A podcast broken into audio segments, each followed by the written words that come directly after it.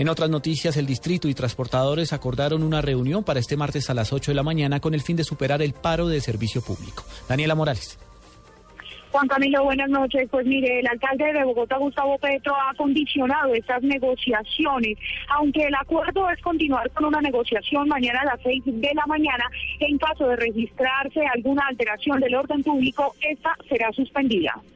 Les pido que dejen la violencia. Si mañana, por ejemplo, eh, hay bloqueos por la mañana, pues no podremos sino levantarnos de la mesa de negociaciones. Nosotros queremos una, un diálogo tranquilo con los pequeños propietarios de buses de Bogotá, buscando mejorar la implementación del SITP.